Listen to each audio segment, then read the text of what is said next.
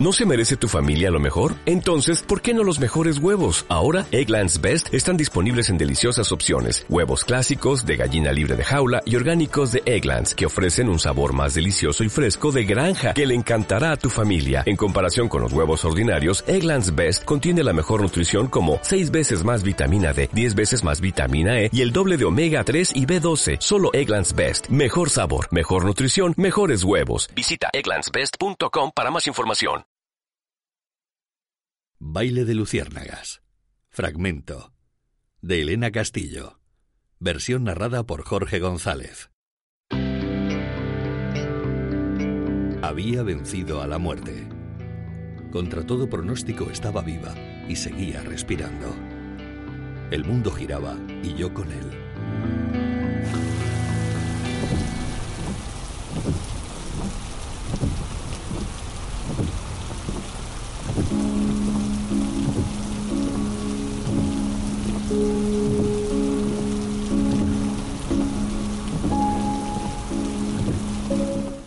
Cabeza rebotaba de manera imperceptible contra la ventanilla del coche, pero no me importaba. El brazo izquierdo se me había entumecido bajo el peso del cuerpo y en el reproductor de música sonaba una y otra vez la misma canción. Eso tampoco me importaba. Tenía la mirada perdida en la densa lluvia que hacía imposible distinguir con claridad los tonos amarillentos y granates que cubrían el condado de Cheshire en el ocaso de octubre. Naturalmente, eso tampoco tenía importancia alguna para mí. Tan solo me dejaba llevar. A lo largo de todo el trayecto, desde el aeropuerto de Manchester hasta el distrito de Macclesfield, había llovido sin tregua. No podía ver más que gotas de lluvia, y con frustración deseaba que algunas se convirtieran en lágrimas que pudieran salir de mis ojos. Sin embargo, mi cuerpo no atendía a los deseos de mi mente. El conductor había desistido de hablar conmigo y de vez en cuando me miraba por el retrovisor. No podía culparle. El gesto de mi cara era arisco, aunque en realidad lo que yo sentía era una profunda tristeza, retenida a la fuerza en mi interior. Nunca había sido muy habladora, y desde luego menos en ese momento en el que todo me importaba un cuerno. Aún me dolía el costado, pero me gustaba sentir aquel dolor porque era real.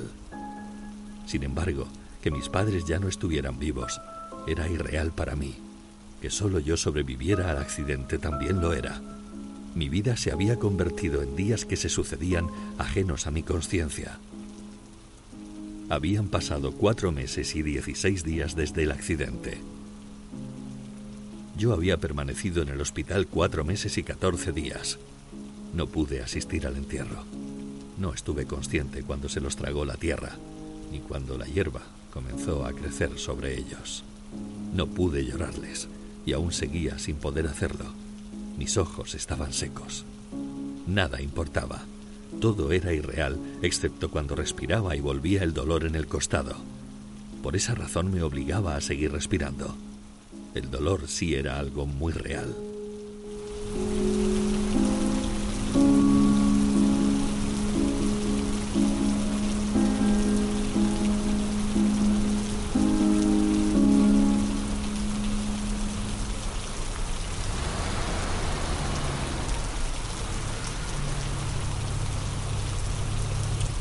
Sentí que el coche reducía la velocidad hasta detenerse.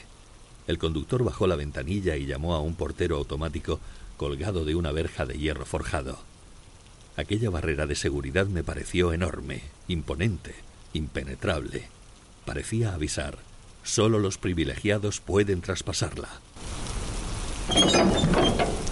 Se abrió produciendo un desagradable chirrido y el coche avanzó para atravesar un sendero longitudinal y muy estrecho.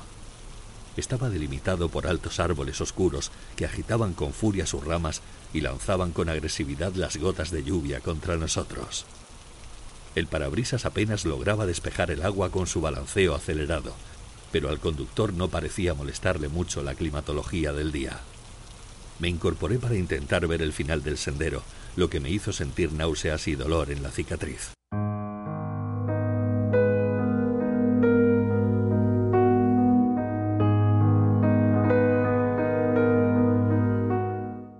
Estaba el internado, limitando con el Peak District, un conjunto de montañas calizas erosionadas, coronando los profundos valles boscosos.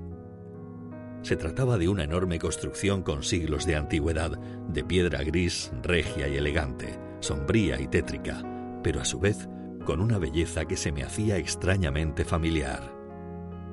Tenía tres plantas de altura y enormes ventanales, seguramente para filtrar la mayor cantidad de luz posible durante los largos meses de invierno.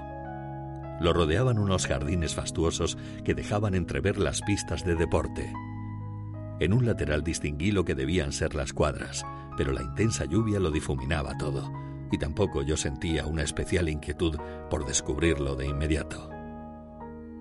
Lo único que pensaba era que en aquel edificio seguiría respirando, que aquello era todo lo que me esperaba, un nuevo lugar en el que dejarme arrastrar por la vida, entre llanuras interminables de un verde suave y otras zonas oscuras y arboladas que entretejían pueblecitos construidos en piedra, con sus senderos que antiguamente fueran vías de ferrocarril.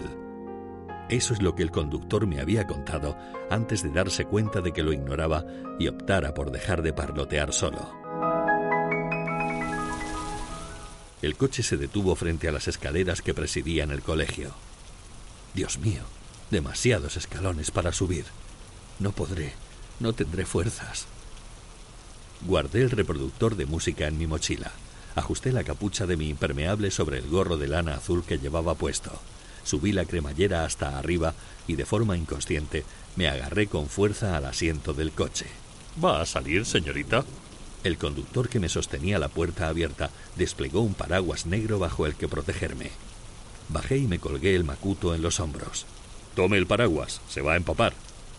El hombre tenía la cara afable y lamenté no haberle hablado durante el viaje. Gracias. Fue lo único que pude contestar. Se lo cogí, y mientras él cargaba con mi equipaje bajo la lluvia, yo puse el primer pie en la escalera, después el segundo y el tercero. Respiraba y sentía dolor. Opté por cerrar el paraguas para usarlo de bastón, por lo que me expuse a la lluvia, y aunque temí desfallecer a medio camino, logré llegar hasta arriba. Respiré hondo y un dolor agudo me atravesó.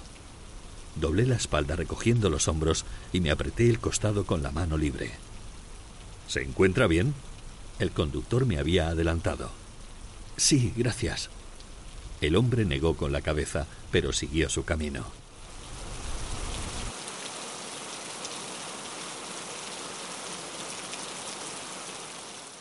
En realidad deseaba que las náuseas por el mareo salieran de mí al exhalar.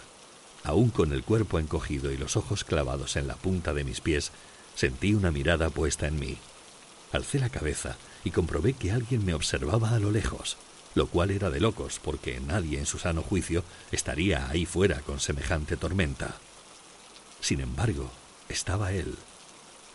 Era un chico alto que se apoyaba en la fachada y tenía las manos metidas en los bolsillos del pantalón gris.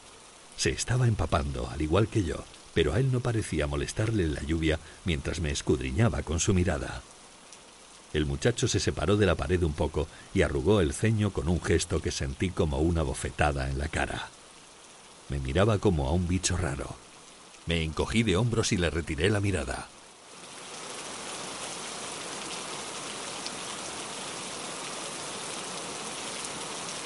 Señorita, pase rápido. Una mujer de bastante edad, con la mano alzada y una sonrisa cariñosa, me llamaba desde la puerta por la que había entrado el conductor con mis pertenencias. Yo no podía correr, apenas podía siquiera respirar. Pero ¿cómo explicarle a alguien que en realidad lo que quería era percibir las gotas sobre mi rostro, que deseaba sentir algo? Quizás, sí, era un bicho raro. Miré atrás desafiante a un lado, pero él ya se había ido.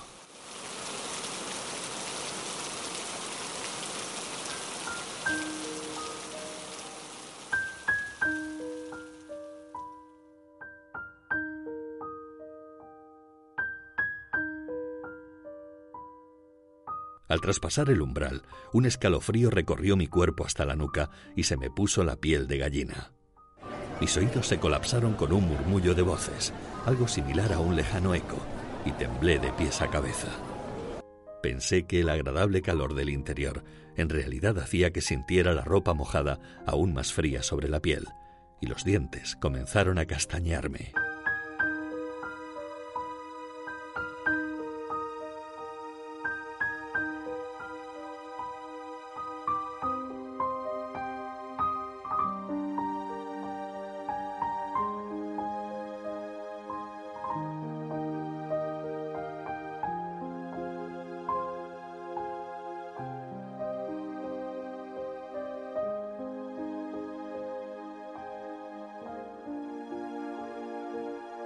Hasta aquí el relato de hoy.